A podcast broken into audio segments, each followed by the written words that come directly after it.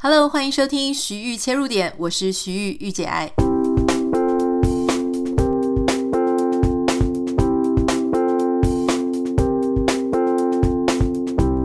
想跟大家分享一个消息：十二月我会在脸书好手情报社社团担任社团社长。这个月里，我总共会分享八则独家贴文。这些贴文的内容不会在我的脸书粉丝团或是 Instagram 上面看到，只会在脸书的好手情报社里面分享哦。而且，如果你有在上面留言的话，我也会和你互动，分享我的想法。欢迎大家可以立刻点开我们今天的 Podcast 节目简介栏，点入好手情报社社团的连结。我稍微用一分钟的时间来介绍一下这个好手情报社。好手情报社呢是 LGgram 而成立的社团，但是不用担心，里面不只可以讨论 LGgram，还有很多人会分享各种科技、财经、消费和生活知识跟一些经验，以及各种你想得到的、想不到的情报。每个月他们也会邀请专家职人担任社长，独家分享自己的专业领域，可以说是一个具备知识性、娱乐性，还有很多同好可以在一起的社团。所以听到这里呢，要赶快加入脸书的好手情报社社团哦！我是这个月的社团社长徐玉洁爱，期待和你在社团里面相遇哦。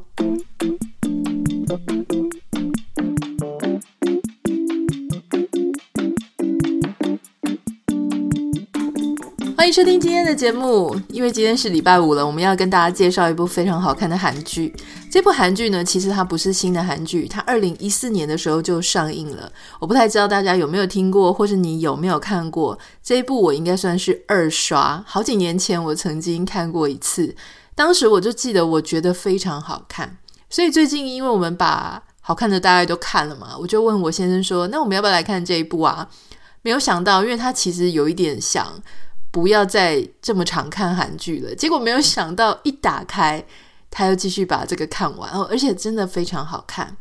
这一部韩剧是跟韩国的职场文化有关系，所以如果你也对韩国职场文化很好奇，那你很想要看看他们的上班族、他们的社畜，跟你所面对的环境有什么不一样的话呢？其实你是可以找这部来看的。这部的韩剧的名称很奇怪哦，叫做《卫生》。可是不是卫生习惯好不好的那个卫生，它的未是未来的未，生是生命的生。好，在韩文呢，这个叫 misan。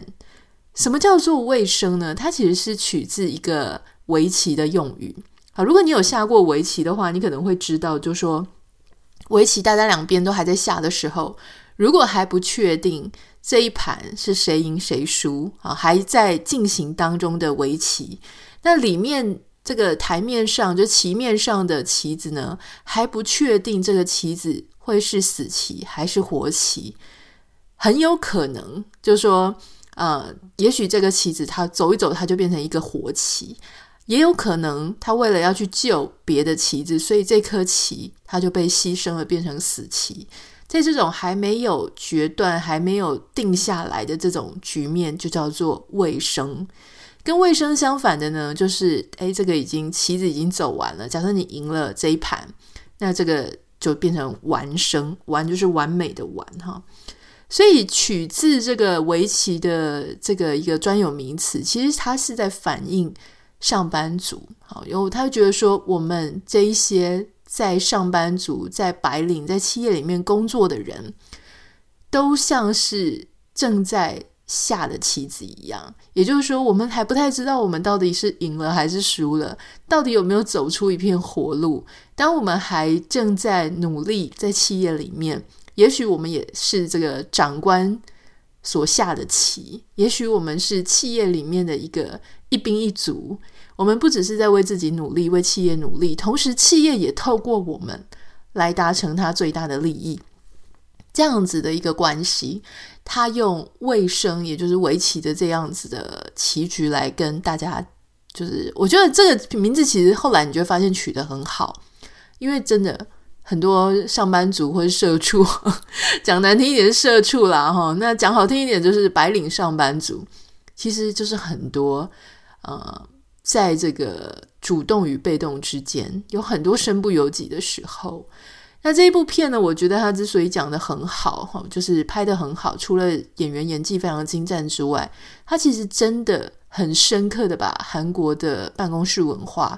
好，就说就算你不太确定什么是韩国的办公室文化，你光是看它的剧情的铺排、结构的严谨，还有每一种不同的个案之间有什么差异，也许你会觉得说，诶，这个案子当时就跟现在这个一样啊，诶，可是你会发现人不一样，事件不一样，位置不一样，甚至跟你在抗衡的人不一样，都很可能造成类似的事件，可是有不完全不一样的结果。所以我觉得他不管是把整个办公室职场文化的结构交代得非常清楚之外，人与人之间、新进员工、中间阶呃中阶阶层的员工，还有主管之间，到底应该要怎么拿捏自己的分寸，这一部剧也讲得非常清楚。透过这部剧的介绍，我其实想要跟大家分享，就是关于韩国的一些文化了哈。那当然，我也是透过就是看这部剧呢，再去研究更多，去找更多的资料来看这部剧呢的这个主人公，他其实是一个职场的新人，一个男生，年轻的男生。那他会，你会发现，就说韩国他们的文化，就新进员工进到企业的时候，他们大概会透过几种管道。大部分的人都是经过公开招考，哈，一年可能是两次或是一次，就跟企业不太一样。那这个你可能可以想象日本的文化，因为日本的企业也是类似的概念。那公开招考呢，你就会有一些跟你同期进来的很多的实习生，那大家就在实习的过程当中呢，就会知道每一个人的表现啊。那你当然你要通过这个前面的。履历应征，那其实已经很不容易了哈，因为在韩国的企业里面呢，大家都知道他们非常的重视学历，可是其实不只是学历而已，他们所谓的三元呢，哈，就是你的背景要有三元，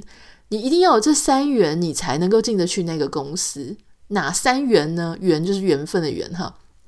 第一，血缘，你有没有亲亲戚戚在里面？啊，拉拉关系也许有机会。第二个呢是地缘，地缘关系就是说你是哪里人啊？我们有是不是老家在同样的地方啊？我们曾经待过哪里啊？好，那还有就是最重要的也最普遍的叫做学缘，就是你的学校，你们的母校是不是同一间？我们是不是哪一间大学出来的学长姐学弟妹？好，所以当然大家大概都知道了啊，就是说在韩国呢。企业里面最夯的三间大学就是 SKY Sky SKY S 是首尔大学，K 是高丽大学，Y 是延世大学，合称 Sky 天空三大学哈。这个 Sky 呢，这个毕业出来的为什么会很厉害？第一个当然他们很难进去嘛，你要能进去那个学校毕业，那表示你是人中之龙啊，佼佼者。最重要的事情是，你的学姐、学长姐，他们就会在各大企业里面。那当当他看到说，哦，自己的学弟妹，那一定是自己人照顾自己人嘛。所以其实这个有一点类似台湾，其实也是啊。哈，如果你是台大的，大家就是会很有说啊，你是台大的，然后我们政大就说啊，我们都是政大的，政大校友会啊，政大帮啊什么的。我记得那时候在传播学界，或者传播的产业界，世新就是非常非常强的。一群人，所以当时其实台湾在这种名校背景或是呃学长姐同校背景，已经没有那么强烈的那种裙带关系的感觉。大家比较普遍的像是会拉拉关系，好像是一个谈天聊天的一种呃一种聊天的资本啊谈资。可是，在韩国，特别是这种名牌大学，他们就是真的比较容易有呃自己的门户之见啊哈。所以人家就说啊，就算你念的是美国的常春藤盟校，或是什么超级厉害的学校，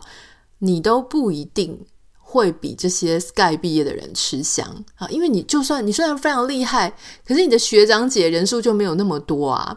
而且他们韩国人就是比较知道说，这些学校真的是挤破头进去的，你可能没有办法靠什么体育啊，或者靠什么其他才艺，反正这个就是非常的重要，就对了。所以在这一部剧里面很有趣的事情是，那一个主角啊，那个主角呃，一这不算暴雷啦，因为那一主角的背景一开始就介绍了，他是韩国棋院的研究生，好，那最后没有变成职业棋士，反而靠着一些关系，然后进入了这个企业里面担任实习生。那你要知道，就说像你如果对围棋有一点了解，或者你有看过一些围棋相关的小说，或是他的呃一些影视文本的话，你可能会知道，其实，在围棋的世界里面还挺封闭的。就是你是从小挖掘了你的天分之后，你如果打算要走职业棋士的路，你就会开始身边都只剩下棋院里的朋友，待在棋院里面。上学的时间，你也大部分都在棋院里面。根据这一部电视剧里呢，韩国棋院的学生他们是必须要一天下十个小时的围棋，除了下棋之外，你还要背棋谱。你今天是怎么样输的，怎么样赢的，所有的棋啊、这个好像有一个专有名词叫做复盘了哈，就是说你要重新把今天所有下的局每一步重新再写一遍，所以你就会有一个小本本呢、里面就是写满了你每一次下的棋，对方是下什么。你要下什么？然后在哪一步的时候出现了全面性的转换哈，或者是转变？所以这个东西它花你很多很多时间。所以如果你是走这一条职业棋士的道路，基本上你跟所有的其他学生、一般的学生入学呀，啊，或是念高中、念大学的那种路径是非常不一样的。这部剧的主人公呢，他就是因为当职业棋士的路，可是因为家境实在是太穷了，所以他最后没有办法变成职业棋士。也就是说，他最后只有高中毕业的学历而已啊！哈，那所以他又透过关系进去这个企业，所以一开始他就已经不是跟人家公开招考一样，所以他就备受歧视。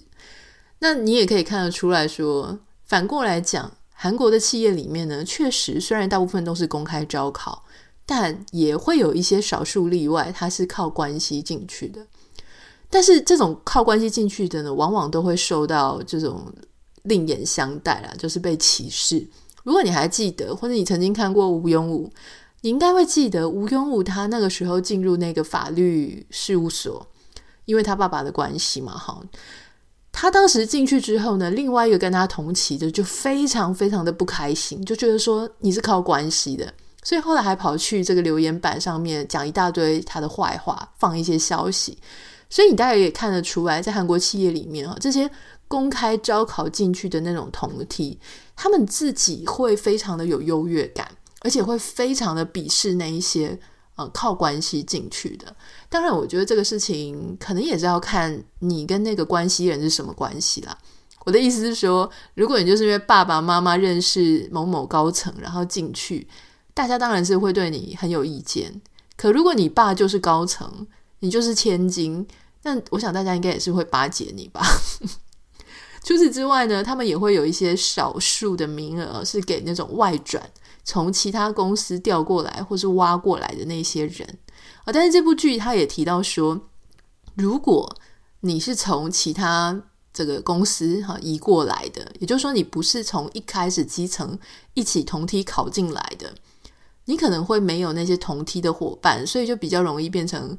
一匹孤狼啊，就说你只有你自己，因为那些同梯啊，就是很有革命情感嘛，所以他们遇到一些挫折的事情、快乐的事情，他们常常会聚在一起喝酒。可是如果你没有这一些人，你可能在办公室里面就会相对比较孤单一点。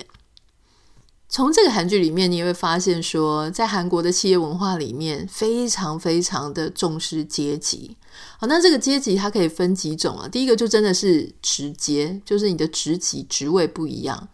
我们实习生不算的话呢，就从一般职员，好，他们的职称是这样：职员，然后往上就是主任，然后代理。啊，那代理不是真的什么代理什么的，就是他代理也是一个职级就对了。代理上面是科长，科长上面是次长，次长上面是部长啊。你当到这个次长啊、部长已经是蛮大了。那如果你是干部的话呢，就是董事，然后常务，然后专务，然后副社长，这样最高是社长。那当然，这个每一个职级里面都还有分你是第几年的什么。比方说你是第二年的代理，或者你是第三年的代理，那你如果是比较资深，例如说你是第三年的代理，你就比第二年的代理、呃、辈分再高一点。好，那这个韩国他们是这样，就是 他们的阶级呢，是你其实从很多韩剧，或是你身边有韩国朋友去问，就会发现说，因为他们真的是只要小一岁、小一点点、小个几个月，他就是你的长辈。那后辈对长辈之间呢，是真的后辈在长辈前面讲话要非常的小心，就是说他们真的是长幼的关系非常的明显哈。那所以说，当两个人都是科长，或者两个人都是次长的时候，他们就去说：“那你是第几年的？”那就会有差，就讲话大小声就可以有差。那另外呢，就是年纪啊，就跟刚刚有提到，比方说年纪你是大个一岁啊，大个几岁啊，只要你比人家小，就是晚辈，你讲话就要比较谦卑谦恭一点。那在这个韩国的职场呢，它有一个很特别的，叫做忙内文化。忙就是很忙的忙哈，内就内部的内。那这个当然也是韩文去翻过来的。所谓的忙内啊，这是一个一种称呼。忙内是谁呢？忙内就是那个办公室里面年纪最小或者是资历最菜的那个人。那这种。资历最菜或是年纪最小的人，他要做什么事情？他做的事情可多了。他要当值日生啊，就是要去帮大家，可能要清垃圾啦、倒咖啡啊、订餐呐、摆碗筷啊。哈，那等到下一届的新人也进来了之后啊，才可以结束这些忙内。就是他当他升官了，还不能说升官了，就当他已经不是最菜的时候。他就可以摆脱这些杂事。那你说，公司是真的有明文规定说这一些资历最菜的人要去帮大家服务吗？倒也没有，就说那感觉像是一个嗯约定成熟，或是大家都会期待你那样做，就是大家都想看到新人很任劳任怨的为长辈服务，为他们的前辈服务，所以。当其他人都这样做，而你不这样做的时候，那就会显得你很没有礼貌嘛。所以比较之下，大家就会很喜欢那些手脚很勤快的忙内，就是那些菜鸟。其实说真的，我在看到这个时候，我觉得你会以为台湾没有，对不对？我要跟大家讲，台湾真的是有，特别是在哪里啊？我以前待过的电视台，它就是这样子哦。当时我进电视台的时候，当然我那时候是非常的菜，我才刚研究所毕业就进入那个电视台。那那个电视台呢，我待的那一组叫做北北部地方中心，所以当时虽然是记者，可是我们是不需要出去跑线的记者，我们就是在台北办公室里面，那把这个花莲啊、宜兰啊、台东啊、好桃园、新竹的各地摄影驻地大哥他们拍回来的袋子写成新闻稿，那我们要去过音，要去过稿，或是有时候我们要打电话给一些人做电话访问。要帮他们发 CG 做什么？所以其实那时候有一个昵称叫做“在家记者”啊，大家都知道说是最菜的人，刚毕业的不久的哈，正在培训当中的人会去当在家记者。那在家记者当然就很辛苦啦，要早上非常早去上班，然后晚晚上非常晚下班。可是最让我当时没有办法适应的事情，就是当时我们政治组的记者，他们好像会蛮习惯的。请这个呃北部地方中心，也就是这些在家记者去帮他们买午餐。我说的蛮好听的是说他们会请啊，可是事实上他们就是已经觉得非常习惯了，所以当时就会有人跟我说：“妹妹啊，来帮我们去买一个什么什么便当。”我觉得第一个，你叫人家同样大家都是记者，都是领薪水干活的，每个人都有正事要做，结果被叫妹妹啊，我觉得这件事情就非常的。没有礼貌，因为你其实可以叫名字。老实说，我真的相信他们可能根本不知道我们叫什么名字哈。那就一句说：“妹妹啊，来帮我们买饮料啊。”然后又要什么去冰半糖什么鬼的。这个时候呢，我其实就不想配合，因为我也很忙，你知道吗？大家其实，在电视台工作谁不忙？大家都超忙，而且又累。那那个时候，就因为我们之前的那一些这个组。由来已久了，已经好多年都是这个样子。他们都是找这个组的人去买便当。当然，我可能真的因为我个性很直，我相信我是拒绝过几次，因为后来就再也没有人找我买便当了。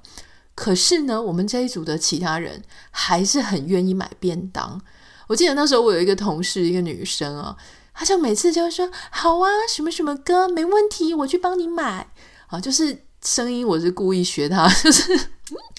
高八度很甜美的声音哈，然后有一种，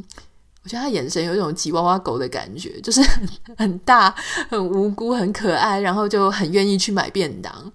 你知道，有时候这种事情是，如果我们这一组的人大家都觉得这很不合理，大家都不买便当，请我们的老板去，就我们的组长去跟对方的呃人讲说，下次不要再请我们的人买便当，因为他们也很忙。如果是这样子的话，那就不会有这个陋习。可是就是因为有人很愿意去买便当，有人很接受这样子的一个企业文化，所以就变得我特别的。不合群 哈，就是配合度很低。那我那时候也觉得说，我真的不是要来帮大家买便当的，你知道吗？因为我们真的也很忙啊，所以不是故意不要去买啦。但是这个我实在是自己个人不是很喜欢这样子的文化。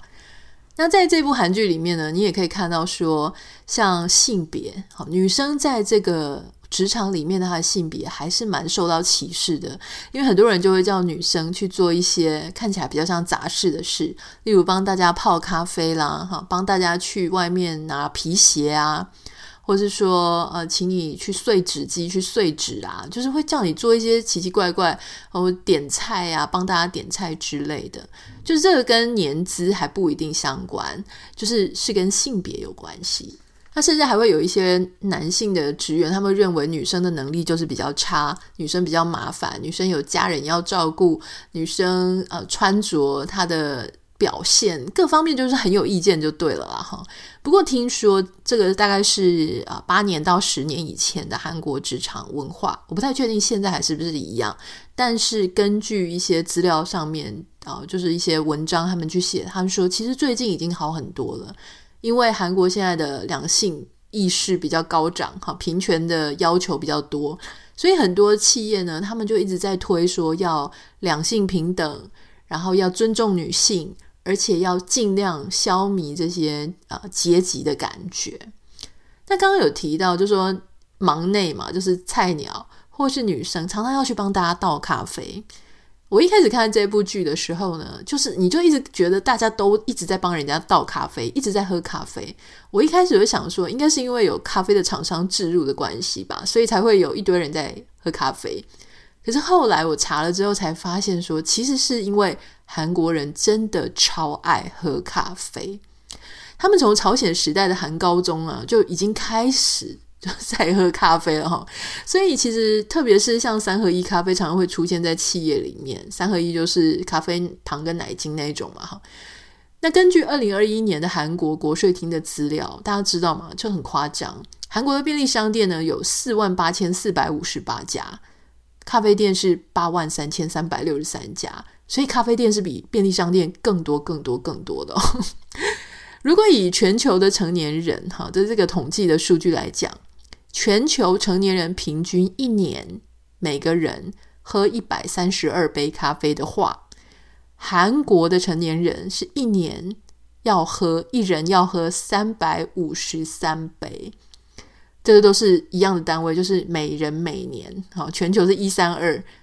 这个韩国人是三五三，也就是说，韩国人他每个人喝咖啡的量大概是全球平均的二点七倍。所以难怪很多韩国人就讲说哦，咖啡书写，咖啡书写，就他们把咖啡跟血液就是比比拟在一起就对了，就是他们觉得咖啡就是他们身体的血液，喝咖啡可以让他们提振他们的精神啊，所以这个是蛮有趣的。就我还真的不知道说韩国人是这么这么的依赖咖啡。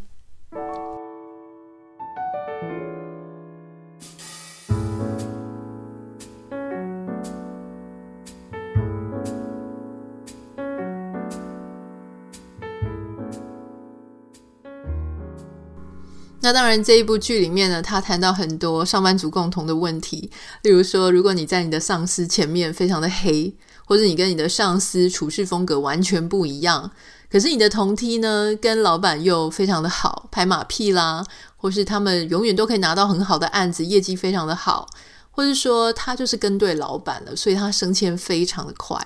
这个又该怎么办呢？还有里面其实也谈到很多，例如说像如果我知道这个公司里面有人在收贿，有人舞弊哦，那这个我应该要在职场内要怎么处理？我不太知道大家有没有遇过这个状况了哈。那所以我觉得他这个剧里面呢，反映了非常多社会的真实跟现实面，真的很写实，所以非常推荐大家。当然，我觉得还有一件事情很惊艳哈，因为这一这部剧里面的这个企业，就是说这个所有的人在工作的这间公司，它是一个贸易公司。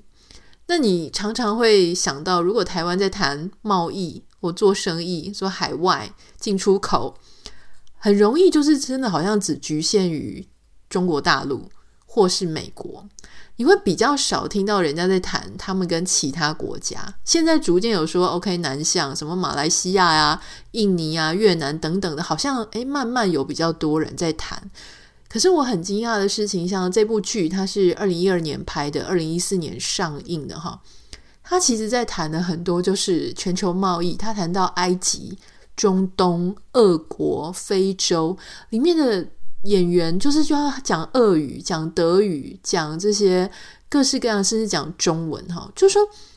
你会发现说他们的视角，所谓的全球贸易，我们不是常常讲国贸、国贸、国际贸易吗？他们是真的耶，就是他们的格局是真正的全球，不是只是对岸哈。所以这个事情对我来说，我记得我第一次看的时候冲击就蛮大。这一次在跟工程师一起看的时候呢，我老公就说：“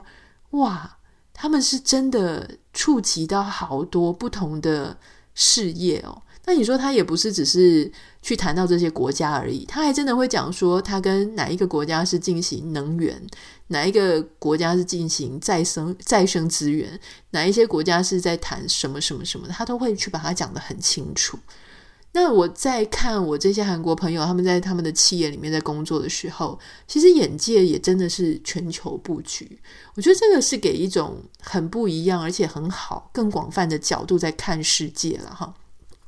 所以我是真的还蛮推荐的哈。今天要跟你推荐的就是韩剧，嗯、你在 Netflix 上面可以看到一部叫做《卫生》哈，未来的未，生命的生。那当然，如果你对韩国职场文化有兴趣的话，我这次在做功课也用了呃一些不同的资料，好，除了网络资料之外，有一本书呢是《Move Korea》Move 韩国的第二期，它有谈到韩国职场，这个可以看一看。那还有一个我还蛮喜欢的韩国人 YouTuber，可是他讲中文诶。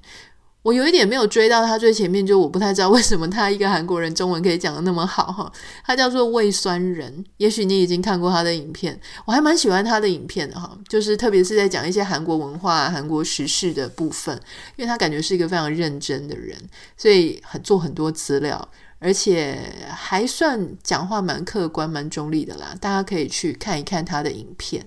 好，这就是今天要跟大家分享的，希望大家可以。呃，从当中更多的了解韩国文化，这是我们今天的主题。如果有任何想要跟我分享的，欢迎你可以私讯到我的 Instagram 账号 Anita 点 Writer A N I T A 点 W R I T E R。也希望我们开始回复日更之后呢，你有跟上我们一起继续陪伴我们。希望大家也会喜欢这个二零二三年 Beta 版目前的一个状态哈。那当然也请大家如果方便的话，帮我们在 Apple Podcast 或者 Spotify 上面按下五颗星，也欢迎多多推荐给你的朋友。我们需要更多更多的新的听众。那我们就下个礼拜见喽，拜拜。